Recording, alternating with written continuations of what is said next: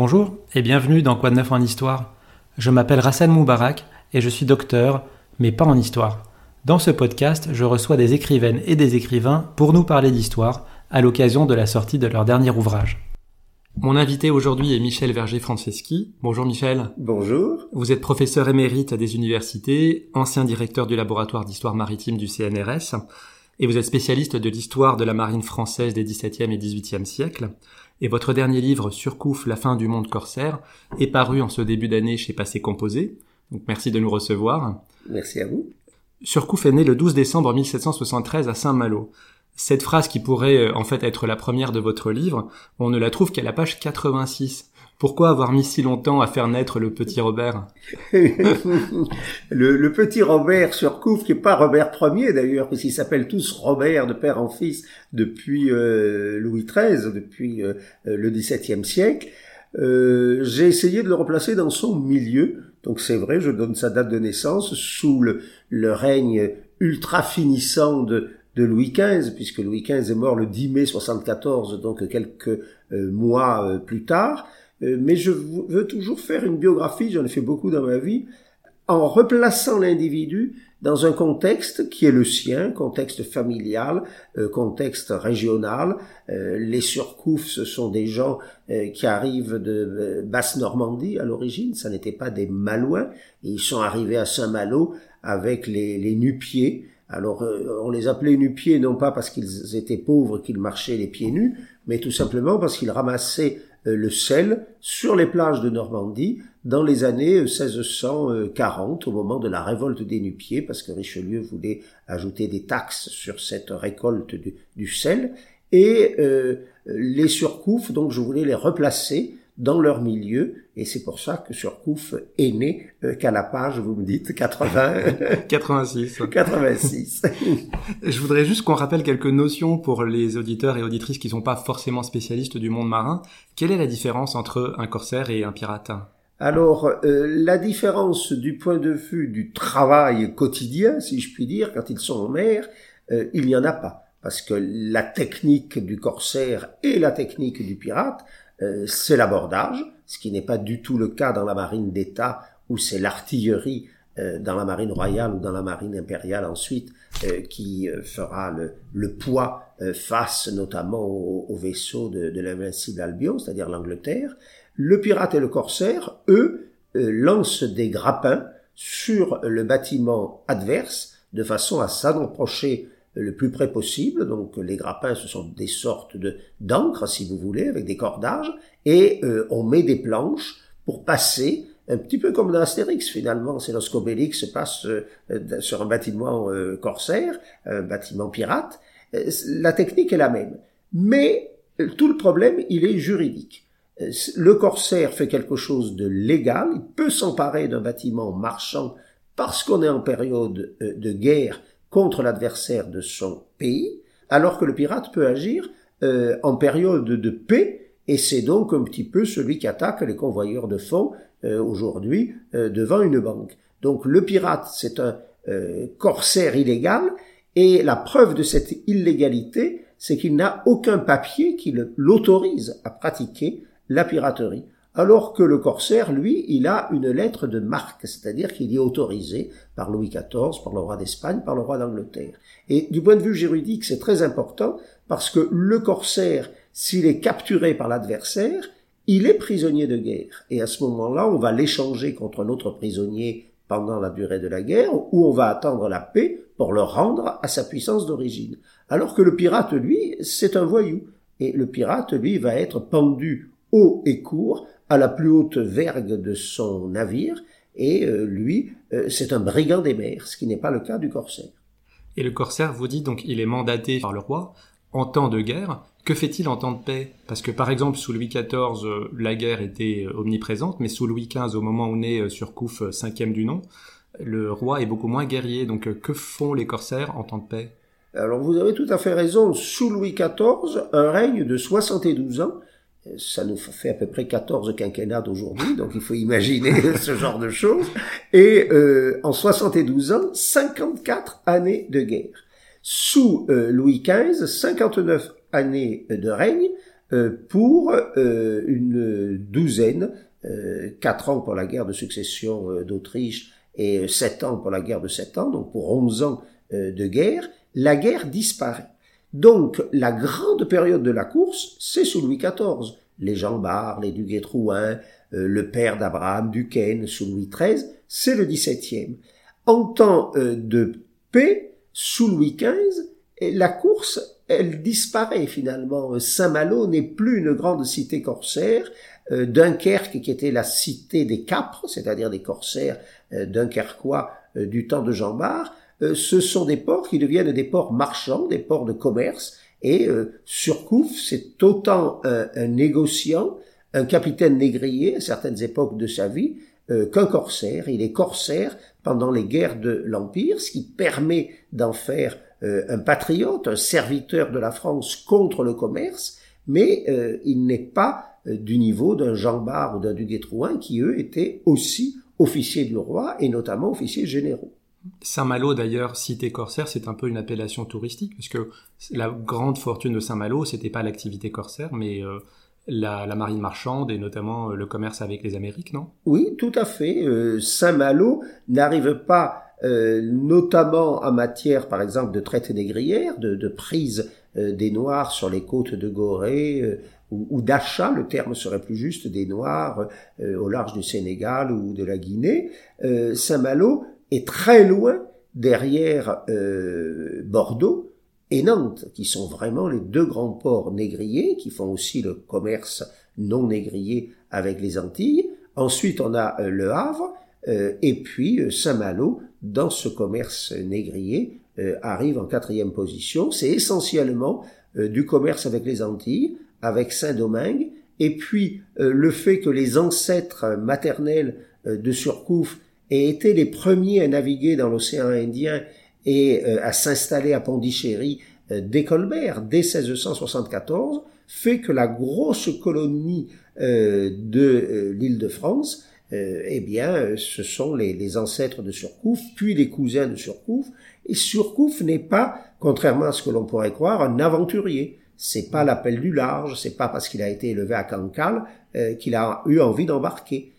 Son père, son grand-père, son arrière-grand-père, tous ses ancêtres, tous les cousins sont allés dans l'océan Indien et lui-même, dès l'âge de 14 ans, dès qu'il est adolescent, en 1789, il a 16 ans, va partir justement à l'île de France et dans l'océan Indien.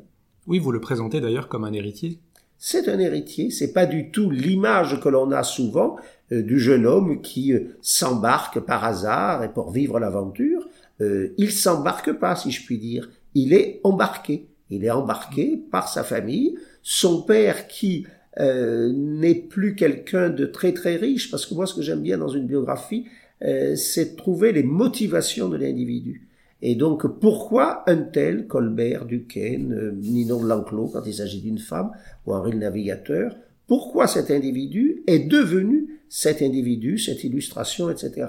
Et euh, sur Couf, il a un grand-père armateur, capitaine négrier, très riche, 500 000 livres de succession, c'est énorme, un demi-million. Mais ce grand-père a eu une vingtaine d'enfants, et donc il y en a dix qui survivent, on se partage la succession, et le père de Surcouf n'a plus que 50 000 livres. Et il est donc élevé dans un milieu bon, que je qualifierais pas de modeste, mais le père et la mère ont été obligés d'aller vivre chez la grand-mère maternelle, à Cancale, et donc on comprend après les motivations de Surcouf, il veut redevenir riche, parce que quand il est enfant, ça devait être assez cruel, dans les rues de Saint-Malo, il passait devant tous les immeubles qui avaient appartenu à son grand-père, et qu'il était à, des oncles, à des tantes. Il y avait beaucoup de tensions familiales d'ailleurs dans, ce milieu sur Couf. Et donc le père euh, était quelqu'un de déchu par rapport au très riche grand-père. Oui, et vous dites que Surcouf a vécu jusqu'à l'âge de 16 ans chez sa grand-mère maternelle, qui, elle, est, venait d'un milieu différent de, du père de Surcouf, et on imagine la tension entre les deux, l'opposition entre les deux, et ça a sans doute dû euh, euh, influencer les choix de Surcouf. Tout à fait. Moi, j'aime beaucoup euh, sortir un petit peu des sentiers battus et essayer de reconstituer un milieu, notamment l'enfance. J'ai fait un bouquin aussi sur l'enfance de Napoléon, par exemple, chez Larousse. Et le rôle des grands-parents, on n'en parle absolument jamais. Et il est évident que la mère de la mère de Surcouf, donc sa grand-mère maternelle, c'est une porson. Les porcons, ils ont été maintenus dans leur noblesse en 1669 par Louis XIV. C'est une famille qui servait déjà Charles VIII et euh, Louis XII en Méditerranée. Ils sont morts au combat. Et la grand-mère euh, Porson, c'est très facile de l'imaginer euh, dans sa propriété de Cancale. Elle abrite donc sa fille, son gendre Surcouf, et elle ne peut, à mon sens, le considérer, alors j'oserais pas dire, parce qu'il y a beaucoup de descendants aujourd'hui, comme un raté, mais c'est un petit peu ça, parce que euh, le gendre et ses deux frères sont quand même trois personnages qui font faillite. La société d'armement sur euh, eh bien, elle disparaît. Euh, un des frères qui n'a pas d'enfant nomme en plus comme légataire universel sa propre épouse, donc les Surcouf n'héritent rien de cet oncle de Surcouf. L'autre frère, c'est encore pire, on ne sait pas euh, s'il était débauché ou pas, mais euh, il finit euh, à un quatrième étage, ce qui était offensant à l'époque, puisque l'étage noble, c'est le deuxième étage, c'est celui où il y a le balcon.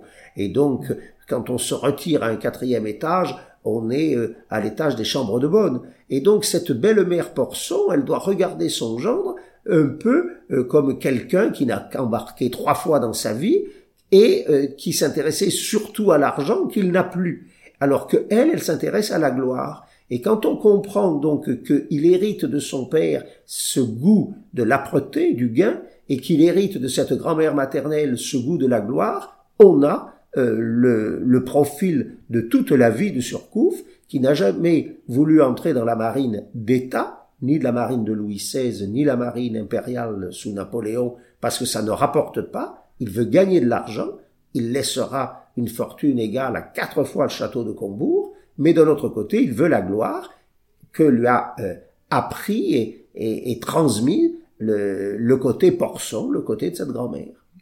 Euh, vous avez dit donc que Surcouf venait, ses ancêtres venaient du Bas-Cotentin. Euh, le premier d'ailleurs qui a émigré à Saint-Malo s'appelle de manière un peu prédestinée Marin.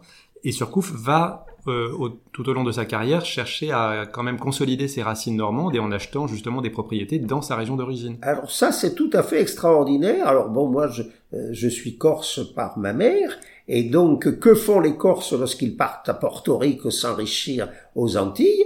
Ils construisent les fameux palais américains qui sont très prisés aujourd'hui au Cap Corse. Il y en a 120. Et Surcouf fait exactement la même chose que les gens du Cap Corse, c'est-à-dire qu'il veut montrer à sa région d'origine qu'il a réussi. Les ancêtres étaient des nu-pieds en 1640 dans des petits patelins du Bas-Cotentin.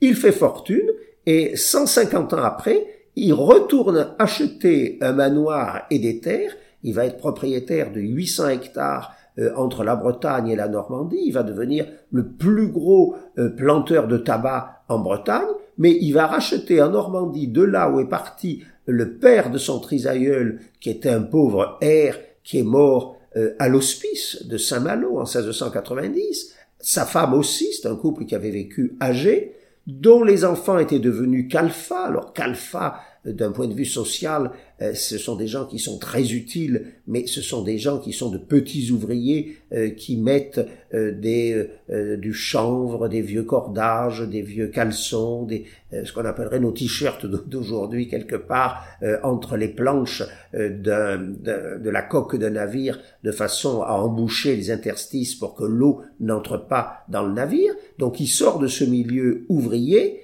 et de l'autre côté, il sort des portions. Donc il y a une distorsion énorme entre le milieu du père et le milieu de la mère. Surcouf prend donc la mère à l'âge de 14 ans. Il va partir en direction de l'île de France, qui est l'actuelle île Maurice, et il va faire la, euh, la grande partie de sa carrière dans l'océan Indien. Il y a ses talents de, bien sûr, de marin, de combattant, de commandant, euh, mais en fait, on voit dès le départ qu'il est aussi dans un cercle familial et de connaissances proches euh, qui vont l'embarquer avec lui. Hein, il va toujours être euh, au sein de cette euh, communauté malouine. Les, les Malouins sont des praticiens de la mer. C'est d'ailleurs amusant de voir que du temps d'Henri IV et de Louis XIII, ils ont refusé l'installation d'un collège jésuite à Saint-Malo parce que les jésuites, ce sont des hydrographes de très très haut niveau, des astronomes, ils étudient les courants, les marées, euh, les éclipses en particulier, et euh, ce, sont des, ce sont des savants au XVIIe et au XVIIIe siècle. Et donc Saint-Malo, euh, ce sont pas du tout des marins savants, ce sont des marins praticiens. Et donc, euh, Surcouf, il est élevé par une famille, il n'y a pas de collège jésuite derrière lui, on ne sait pas grand-chose de sa formation, si ce n'est qu'on l'embarque à l'âge de 14 ans, comme Jean Bart à Dunkerque, qui avait euh, embarqué euh, son fils François Cornille à l'âge de 10 ans. Il l'attachait même au mât de son vaisseau de façon à lui apprendre à ne pas avoir peur de la mitraille. Et ses enfants, parce que c'était des enfants de 12, 14, 16 ans ensuite, euh, ils sont habitués à la mer, et lorsqu'il va partir pour la première fois en 1789, ce qui est une chance pour lui, parce qu'il échappe à la Révolution, il va échapper euh, à la proclamation de la République en 92, il va échapper au massacre de septembre en 92, il ne saura rien en 93 de l'exécution euh, de Louis XVI le 21 janvier, parce qu'il est aussi à l'île de France à ce moment-là. il, est, il est toujours absent de tous les grands événements qui ont pu préoccuper la France. Il n'est pas à Aboukir en 98, il n'est pas à Trafalgar en 1805, il est en mer, il est dans l'océan Indien, et euh, c'est quelqu'un qui a appris sur le tas, mais entouré par ses grands-oncles, par des cousins, qui sont tous déjà avant lui à euh, l'île Maurice, à l'île de France. Sa carrière aurait pu s'achever prématurément, puisque à un moment, à bord de son bateau l'Émilie, il va s'emparer de plusieurs vaisseaux anglais alors qu'il n'est pas buddy d'une lettre de course. Euh, et donc, il est, il doit, sa cargaison est saisie et il doit se justifier auprès du Conseil des 500. Comment fait-il pour se sortir de cette euh, mauvaise passe? Alors, euh, Surcouf, je dirais que c'est un insoumis quelque part. Ce qui a fait sa réussite, c'est que c'est quelqu'un qui désobéit. Il désobéit tout le temps. Et donc, c'est un marin au commerce. Il n'est pas du tout officier de Louis XVI. Et euh, il se trouve euh, à l'âge de, de, 20 ans, euh, en 1793-94, dans l'océan Indien. C'est le moment où la troisième des assemblées nationales, la Convention, est en train de se poser des tas de questions sur la légalité de la course.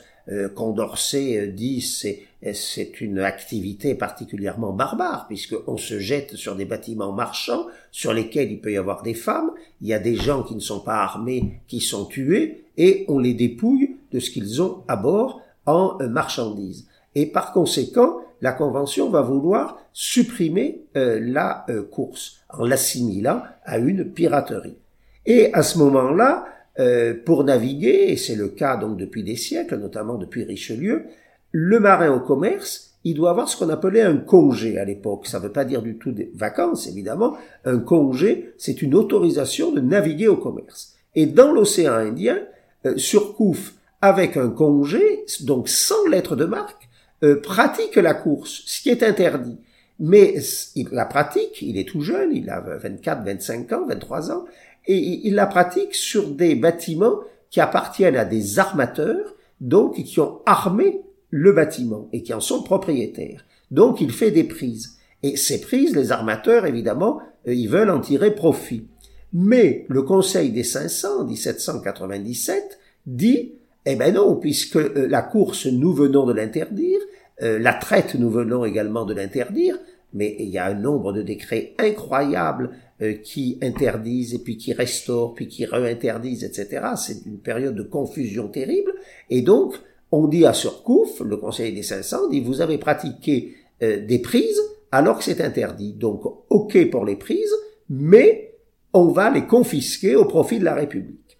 Et donc, il ne faut pas oublier qu'on est dans plein siècle des Lumières, que les loges maçonniques sont en train d'apparaître et que la plupart des marins euh, de l'île de France sont en loge comme l'oncle euh, de Surcouf à Saint-Malo, et c'est la loge de l'île de France qui va aider ce jeune Surcouf en prétendant qu'il a été initié tel jour, ce qui n'est pas possible, puisque tel jour en question, euh, il était en mer, donc il ne mm. pouvait pas être dans cette loge, et euh, on va envoyer euh, Surcouf devant le Conseil des 500 avec l'orateur de cette loge, qui est euh, Villaret, et il va être défendu par le frère du général Pérignon, bon, qui lui aussi est maçon, et il va sauver sa peau, en fait, en 97, devant le Conseil des 500, qui d'ailleurs va cesser d'exister très peu de temps après. le, on est en, sous le directoire à ce moment-là. Et cet insoumis a réussi à être au-dessus de la loi, puisque le Conseil des 500 a cette phrase magnifique qui dit, eh bien, les lois sont éphémères. Alors c'est très très vrai, euh, depuis 93-94, elles changent tout le temps, les lois sont éphémères, mais la munificence de l'État, elle, est éternelle. Et donc, Surcouf représente cette pérennité de l'État par rapport à la brièveté de la loi. Et le résultat, c'est qu'il devient un patronyme. Le patronyme de Surcouf, il apparaît en 96, c'est un tout jeune homme, il a 23 ans, et il a eu raison, lui, par rapport à la loi. Et c'est ce qui va d'ailleurs l'encourager à continuer à pratiquer ensuite euh, le commerce négrier, même lorsque ça n'est plus euh, autorisé, parce que il se sent au-dessus de la loi. Et c'est d'ailleurs amusant de voir que l'explosion de joie euh, au moment du procès de 97 fait qu'il met enceinte la jeune femme nantaise avec laquelle il a une liaison à Paris à ce moment-là. Elle se retrouve enceinte 15 jours après le procès et là, il ne l'épousera pas cet insoumis va quand même entrer dans le rang, puisqu'il va finir par épouser euh, en 1801 la fiancée que ses parents ont choisie, qui euh, n'est pas une nantaise comme sa maîtresse, mais qui est la fille du maire de Saint-Malo, un anobli de 1786, très bien doté. Le mariage a failli ne pas se faire parce que on a appris évidemment euh, ses débauches sexuelles et sa paternité, mais le mariage se fait et il devient à ce moment-là un bon bourgeois balsacien. À partir de cette affaire, il entre dans la légende, enfin la légende sur Coufney. Vous n'aimez pas trop ce terme pour le qualifier? Non, le, euh, la légende, c'est-à-dire je ne veux pas faire du tout ce que l'on appelle aujourd'hui la remise en cause des statues, le déboulonnage des statues de Colbert ou de Napoléon, pas du tout. Mais ce que j'aime bien, c'est l'authenticité. Et donc, euh, euh, je n'ai jamais fait la géographie d'un personnage, que ce soit Napoléon ou Henri le Navigateur, et, mais un personnage, c'est forcément un ensemble, comme nous tous, avec des qualités, des défauts, et donc, euh, Surcouf est un grand personnage, c'est vrai. Son nom euh, inspirait une terreur aux Anglais, c'est vrai, parce que il s'est emparé de ce fameux Indiaman, le, Kent, qui était un navire beaucoup plus puissant que le sien. Donc, son nom est devenu un petit peu synonyme de celui de Duguay-Trouin. Duguay-Trouin, on disait son nom seul vaut une escadre. C'est un petit peu le cas de Surcouf aussi. C'est un marin et un corsaire brillant mais c'est la fin du monde corsaire et il n'a pas vraiment servi l'État. Et euh, en 1802, euh, lorsque euh, Bonaparte, qui n'est pas encore empereur, envisage de lui confier la flottille de Boulogne, Surcouf n'est pas particulièrement séduit par un débarquement en Angleterre, ce en quoi l'histoire lui donnera raison. Napoléon revient à la charge en 1804 lorsqu'il est empereur et euh, le nomme chevalier de la Légion d'honneur à la première promotion de 1804, mais malgré ça, il ne sera pas à Trafalgar, il n'entrera pas dans la marine impériale en 1804 ou en 1805 pour Trafalgar, et il continue à faire une fortune colossale dans l'océan Indien. Oui, parce qu'en fait, il arrête assez vite sa carrière de, de corsaire. Il, euh, il termine sa première vague de course à l'âge de 31 ans seulement. Il va reprendre un petit peu la mer, mais à 35 ans, finalement, il ne navigue plus en tant que corsaire. Oui, on, oublie aujourd'hui où on a une espérance de vie à peu près de 80 ans, euh, voire de 88 pour, pour, les femmes, notamment euh, en France ou dans nos pays occidentaux, mais on oublie la brièveté de la vie. Et on oublie que lorsqu'on embarque à partir de l'âge de 14 ans, eh bien, euh, lorsqu'on en a 35, euh, on a déjà 20 ans euh, de scorbut, on a 20 ans de carrière, on parle régulièrement dans la marine de santé ruinée par le service. Et donc Duguay-Trouin s'est arrêté de naviguer à 36 ans. Lui s'est arrêté de naviguer à 35 ans. Alors aujourd'hui, on imagine très difficilement une retraite à 35 ans. Mais il est évident qu'après, il y a une deuxième carrière. Et la carrière, elle est au port parce qu'on a gagné suffisamment d'argent pour devenir armateur, et donc il y a toute cette vie de surcouf après la mer, euh, de l'âge de 35 jusqu'à euh, euh, l'âge où il meurt en 1827, donc c'est quand même un homme qui n'a que 54 ans au moment de sa mort, c'est le bourgeois balsacien que l'on voit dans sa pharmacie à Paris acheter des ceintures à ventre parce qu'il est devenu obèse, il est, il est énorme, euh, un ventre proéminent euh, au-dessus du pantalon, qui est un vêtement que la Révolution vient de créer en appelant les sans-culottes justement euh, culotte bouffante depuis le XVIe siècle, et donc il achète du chocolat pour sa fille Éléonore, euh, il achète euh, un piano parce qu'elle prend des leçons de piano, il met son fils qui meurt d'ailleurs à 13 ans euh, dans son collège, on le voit acheter de jolies pendules en marbre, de l'argenterie, des fourchettes et des couteaux, des ménagères en argent, des horloges, il achète de jolies choses, et c'est vraiment, c'est l'époque des, des chouans, alors lui il n'est pas du tout évidemment Chouan, il reste très fidèle à Napoléon. Il a un bâtiment qu'il appelle d'ailleurs le Napoléon. C'est un bonapartiste très aprogain puisque en 1814 et 1815, euh, il ordonne à ses marins de Saint-Malo sortez, sortez parce qu'il a peur de la, de la paix. Et dès que la paix de 1814 ou la paix après Waterloo sont signées, la course, euh, elle n'existe plus puisqu'on passe. Et à ce moment-là, il n'y a plus de moyens de faire fortune. On l'a dit, Surcouf est né euh, sous Louis XV, il a connu Louis XVI, la Révolution, Napoléon et puis ensuite la Restauration. Comment il évolue dans cette période? Est-ce que c'est, est-ce qu'il a des convictions euh, politiques? Est-ce qu'elles changent? Ou est-ce que il est euh, simplement le reflet d'une époque d'un homme des Lumières qui va connaître un bouleversement d'époque? Oui, ça n'est pas quelqu'un de très engagé politiquement, Surcouf. C'est quelqu'un qui appartient à une famille, à une tradition, son métier, c'est celui euh, que la famille a créé. La, première à, pratiquer la traite négrière, c'est son arrière-grand-mère. Donc c'est pas une femme soumise comme on le dit euh, aujourd'hui. C'est quand même cette jeune veuve qui voit que les Malouins s'enrichissent de cette manière-là et qui va donc se lancer dans ce commerce puisque c'était un commerce à l'époque. C'est pas du tout un, racisme. on est dans un changement total de société.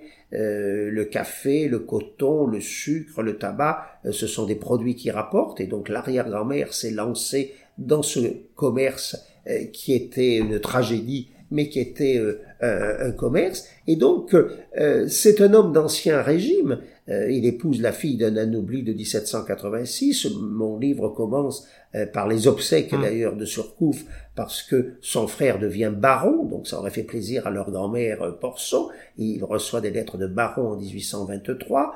Euh, sa fille est comtesse de Bellevue, etc.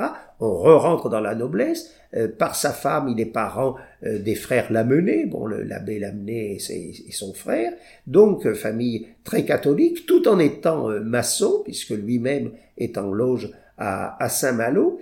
Ça n'est pas quelqu'un qui est royaliste, pas du tout. Il n'a pas servi Louis XV, parce qu'il était évidemment euh, né à ce moment-là. Il n'a pas du tout servi euh, Louis XVI. Il aurait pu, puisqu'il a quand même 19 ans euh, en 1792. Il ne s'engage pas lorsque la patrie est en danger, bon, du temps de Danton par exemple. il est dans une tradition, mais il est bonapartiste. Ça oui, ça sera jamais quelqu'un de favorable à Louis XVIII et encore moins à Charles X à partir de 1824. Il est regardé un peu avec suspicion d'ailleurs par la euh, monarchie euh, restaurée euh, dès 1824 avec Louis XVIII. après la mort de Napoléon en 21, on se demande s'il n'a pas des, des, activités, mais il n'en a pas. Il, est, il, se sert lui, il sert la France, il a toujours combattu du côté français évidemment, mais il n'a pas vraiment d'opinion politique. Il est assez proche de Napoléon, c'est la même génération. Euh, il est plutôt dans le camp opposé de Chateaubriand, qui lui est du côté royaliste et qui est né à Saint-Malo lui aussi euh, juste avant, donc en 68. Napoléon est né en 69, lui en 73. J'ai beaucoup aimé faire des comparaisons justement dans le livre parce que c'est une génération euh, qui découvre euh, l'aventure euh, de la fin du siècle des Lumières et puis de ce 19e siècle qui est un bouleversement total. Vous l'avez dit, donc Napoléon et Surcouf se sont connus, ont discuté en 1803. Napoléon lui a remis la Légion d'honneur en 1804. Oui. Est-ce qu'il a connu Chateaubriand et est quelle relation avait-il avec lui? Alors, on peut pas dire qu'il ait eu des relations. euh, C'est pas du tout un écrivain, euh, Surcouf. Euh, quand on voit les correspondances, euh, ce sont des ordres. Euh, sortez, faites des prises, etc. C'est un négociant, c'est un très riche commerçant négociant. Euh, il a pris beaucoup de riz en particulier dans l'océan Indien. Euh, C'est quelqu'un qui s'occupe de prix, de marchandises. Pas du tout de littérature, c'est pas du tout le, romantisme, c'est pas du tout ni le génie du christianisme, ni euh, les mémoires d'outre-tombe, mais le père de Chateaubriand avait lui-même acheté Combourg grâce à la traite négrière. Les Chateaubriand, bon, qui descendent de Louis IX, c'est-à-dire de Saint-Louis, étaient en relation avec la famille Surcouf pour des questions euh, d'achat d'hôtels particuliers. Euh, les Chateaubriand euh, ont vendu des biens aux Surcouf. Et d'ailleurs, on voit finalement que l'âpreté au gain de Surcouf lui permet d'acheter ses biens, alors que la plume de Chateaubriand, c'est très beau, il, est parti pendant la Révolution visiter les forêts d'Amérique, mais il faut faire bouillir la marmite, et donc il faut vendre des biens pour vivre. Surcouf est très vite intéressé par l'argent. Euh, ma première question, c'est sur l'origine de la fortune. Euh, quelle est la part de la traite négrière dans cette fortune? Alors, euh, Surcouf, évidemment, on, on ne peut pas le regarder uniquement comme un capitaine négrier, mais il est évident que la Révolution ne sait pas trop comment gérer ce problème de la traite qui est supprimée par la Convention et de l'esclavage. Elle voudrait supprimer la traite et conserver l'esclavage. Mais à ce moment-là, c'est impossible, parce que comment se reproduiraient les esclaves si ce n'est euh, par la natalité?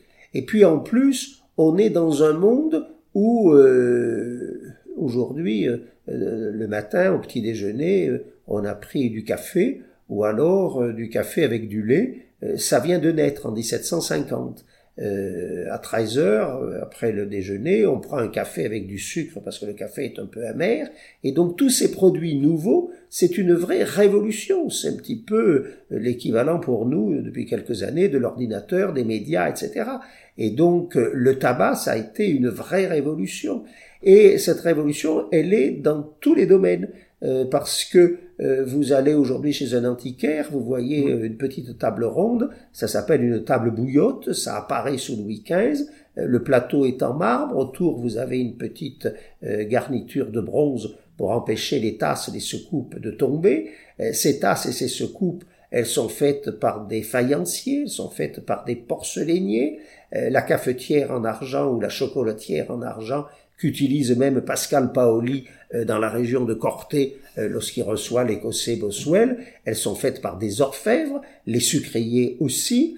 Et puis chez cet antiquaire, vous voyez un petit fauteuil Louis XV euh, que l'on pousse facilement devant cette table qui est l'équivalent de nos tables basses de salon d'aujourd'hui. Et ce fauteuil est très léger, ça s'appelle un cabriolet, ça fait travailler les ébénistes, ça ne ressemble plus au fauteuil de Louis XIII ou de Louis XIV qui était très très gros, très lourd et qu'on ne déplaçait pas. Et sous Louis XV, euh, les serruriers vous mettent même deux petites roulettes sous les pieds avant pour approcher du guéridon. Et donc on est euh, dans un monde où euh, l'ameublement change, où la vaisselle change, euh, où euh, les cigarettières, qui n'est pas du tout l'épouse euh, d'un riche colon euh, aux Antilles, euh, c'est une pauvre fille dans une manufacture du Havre euh, qui roule du tabac dans du papier, comme ça se fait encore aujourd'hui pour les cigarettes roulées. Toute cette civilisation vit des plantations. Et donc, on n'a pas du tout l'opinion que nous avons aujourd'hui de l'esclavage. Euh, et dans 300 ans, on nous reprochera à nous aussi euh, d'utiliser euh, des portables qui sont fabriqués par des enfants asiatiques qui gagnent 30 euros par mois. On est exactement dans la même situation, mais on n'en a pas conscience, on ne s'en rend pas compte. Et donc, la fortune de, de Surcouf, elle repose, c'est très difficile à savoir, puisque c'est un commerce illégal en plus, en attendant l'abolition de l'esclavage par Victor Schulcher en 1848, c'est très difficile de savoir. En plus, les monnaies ne sont pas les mêmes entre les monnaies dans les colonies, à la, la monnaie des Antilles ou à l'île de France, et puis les livres, qui est une monnaie de compte, et les écus en France. Dans les comparaisons que l'on trouve dans le livre, donc il y a Napoléon, Chateaubriand, et puis il y a aussi des comparaisons avec d'autres corsaires, donc Jean Bart de Dunkerque, et puis euh, Duguay Trouin euh, de Saint-Malo, qui se trouve être le cousin de la mère de euh, Surcouf. la principale différence que vous relevez, à mon avis, c'est que Bar et Jean Bouin ont servi leur pays, sont rentrés dans la marine d'État, et pas Surcouf. La question c'est pourquoi, et puis j'ai l'impression que vous lui en voulez de pas être rentré au service de l'État officiellement. Peut-être parce que je suis fonctionnaire, professeur mm. d'université, et, et, que lui euh, c'est un, un, privé quelque mm. part, alors que Duguay-Trouin et Jean Bart ne sont pas devenus des gens riches. Jean Bart c'est assez émouvant à Dunkerque. Euh, c'est sa mère qui a été obligée euh, de vendre en viager le quart de maison qu'elle possédait à Dunkerque pour lui payer son uniforme de capitaine de vaisseau lorsque Louis XIV l'a fait entrer dans la marine. Euh, Jean Bart était le fils d'un pauvre pêcheur et euh, la succession de Jean Bart, qui a à peu près 102 000 livres, bon, c'est une succession correcte.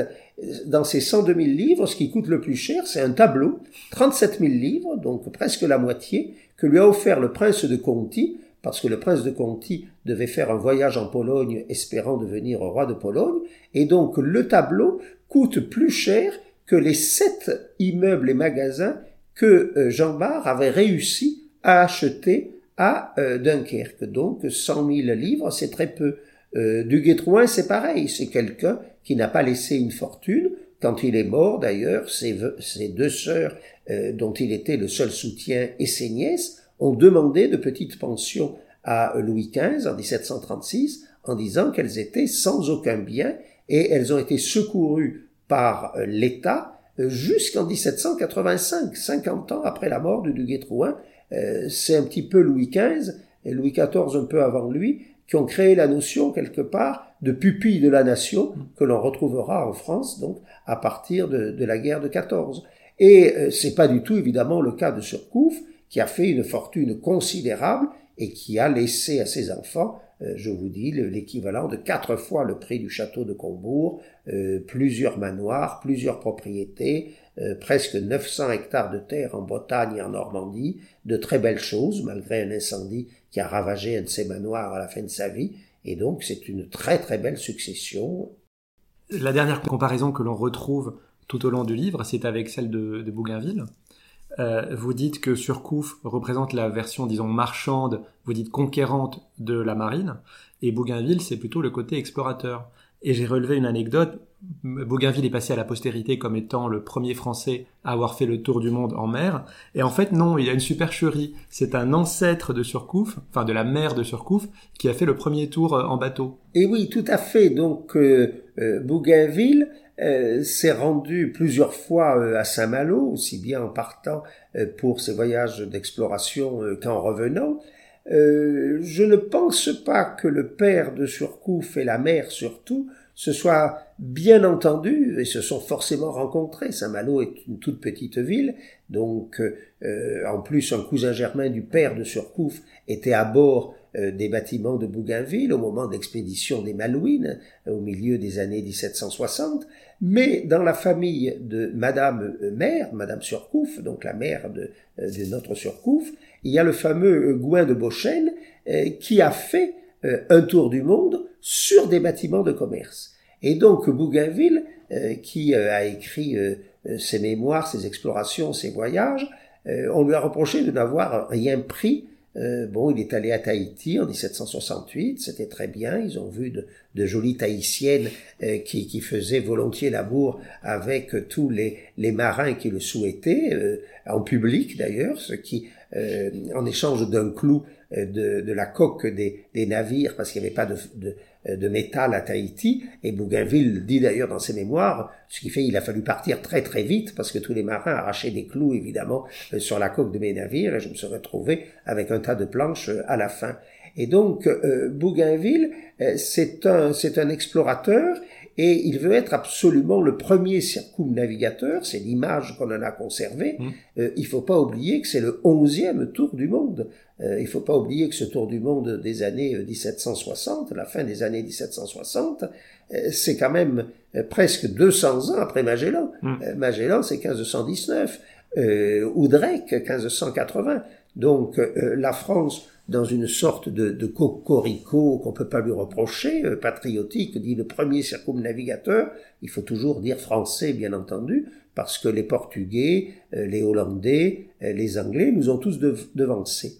Et alors Gouin de Beauchesne, qui est un Malouin, a fait effectivement ce, ce, tour du monde sur des bateaux marchands, et Bougainville insiste beaucoup en disant, bon, bah, c'est un particulier euh, qui a fait ça pour son propre compte. Moi, j'ai fait une mission pour l'État, et donc ça crée une sorte de conflit entre la famille Surcouf et Bougainville, qui ensuite a été couvert d'honneur et qui est un vrai euh, marin savant et qui sera fait euh, comte sous l'Empire et qui va vivre très très longtemps, ce qui a été une immense chance d'ailleurs pour Bougainville, parce qu'il a enterré tous ses rivaux, si je puis dire, en notoriété, qui était l'amiral de Grasse, le bailli de Suffren, qui ont tous eu la bonne idée de mourir dès 1788, alors que Bougainville continue euh, octogénaire jusque sous l'Empire euh, à faire parler euh, très glorieusement de lui. Oui, j'ai fait mes calculs. Bougainville avait 44 ans à la naissance de Surcouf et ils, ont été contemporains pendant 38 ans. Est-ce qu'ils étaient rivaux? Ou est-ce que c'est finalement pas la même génération et c'était aussi pas le même monde marin C'est pas le même monde, c'est pas hmm. le même monde. Dès la naissance d'ailleurs, euh, Bougainville est un homme cultivé qui a eu la chance d'être élevé par un oncle maternel. C'est le milieu parisien. c'est une famille de, de Robin du, du, Châtelet de Paris. ils sont très proches de très très grands personnages qui ont protégé Bougainville dès sa jeunesse c'est pas du tout euh, le même milieu. On peut même pas dire qu'ils sont rivaux ou concurrents. Euh, ce sont des gens qui gravitent euh, sur mer, d'accord, mais dans des milieux totalement différents. Surcouf, donc amateur de bonne chair, va devenir obèse, vous l'avez dit, et va mourir d'un probablement d'un cancer de l'estomac. Surcouf meurt le 8 juillet 1827 à 53 ans seulement. Ça, cette phrase, elle est tirée de votre livre et elle, elle arrive juste avant la conclusion. Donc là, l'ordre chronologique est respecté. Il va avoir euh, trois filles et quatre garçons avec son épouse qui est donc la fille du maire de Saint-Malo. Est-ce que certains de ses enfants ont repris le flambeau du commerce et euh, de, de l'activité corsaire? Non, les, les surcoufs existent toujours. Hein? C'est même une dynastie extrêmement nombreuse à Saint-Malo, que ce soit ses descendants euh, personnels, j'en connais d'ailleurs certains que j'ai rencontrés en Corse l'été dernier, euh, soit les descendants de ses frères. Euh, un de ses frères a eu aussi une fille naturelle d'ailleurs à l'île de France. un frère est enterré à l'île de France depuis 1805 dans un, dans un cimetière donc de, l'actuelle île Maurice. et donc euh, ils n'ont pas repris le flambeau, ils ont fait plutôt de la haute administration. Il y a un petit-neveu de, de Surcouf qui est devenu sous-préfet, euh, qui avait fait d'ailleurs une biographie de son grand-oncle.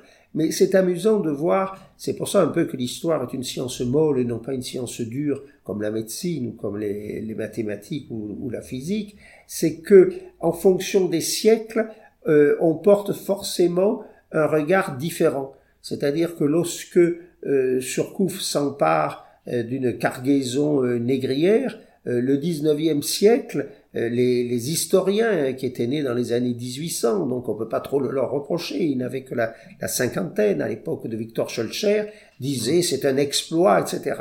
Il est évident qu'aujourd'hui, dans une biographie, on ne peut plus dire que c'est un exploit, parce qu'on ne le pense plus d'ailleurs que c'est un exploit, c'est évident. Donc le, le même fait ne peut pas être présenté de la, de la même façon. Donc si on parle de, de gloire, euh, oui, euh, euh, la gloire, la, réussite, le combat contre l'ennemi, contre l'Angleterre, le patriotisme, ça c'est vrai, mais la, la fortune réussit parfois à déranger un petit peu aujourd'hui nos, nos contemporains. Et pour terminer, la course a été abolie en 1856 par le traité de Paris qui met fin à la guerre de Crimée. Est-ce que vous considérez que Surcouf est le dernier des grands corsaires?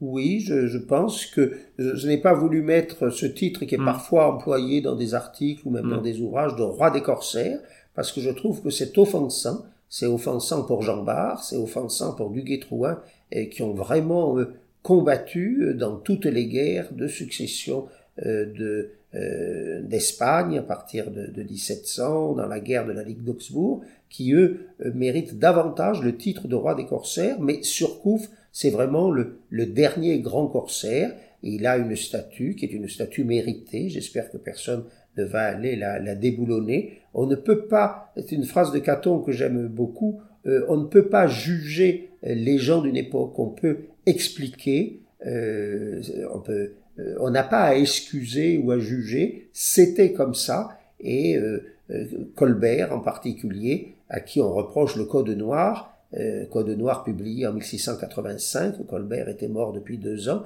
depuis le 6 septembre 83, euh, voulait plutôt améliorer la tragédie qu'était l'esclavage euh, que, que l'aggraver, et donc je trouve qu'il mérite tout à fait euh, sa statue euh, devant l'Assemblée nationale aujourd'hui. Et une statue également à Saint-Malo, où est enterré euh, Surcouf, et une très belle épitaphe sur sa tombe, que je vous laisse découvrir soit dans le livre, soit sur place. Merci beaucoup, Michel Verger-Franceschi, pour cet entretien. Je rappelle le titre de votre livre Surcouf, la fin du monde corsaire, paru aux éditions Passé Composé. Quant à moi, je vous remercie de nous avoir écoutés. Euh, je compte sur vous pour commenter, partager sur les réseaux sociaux et vous abonner. Et je vous dis à très bientôt pour un prochain épisode. Merci. Merci beaucoup.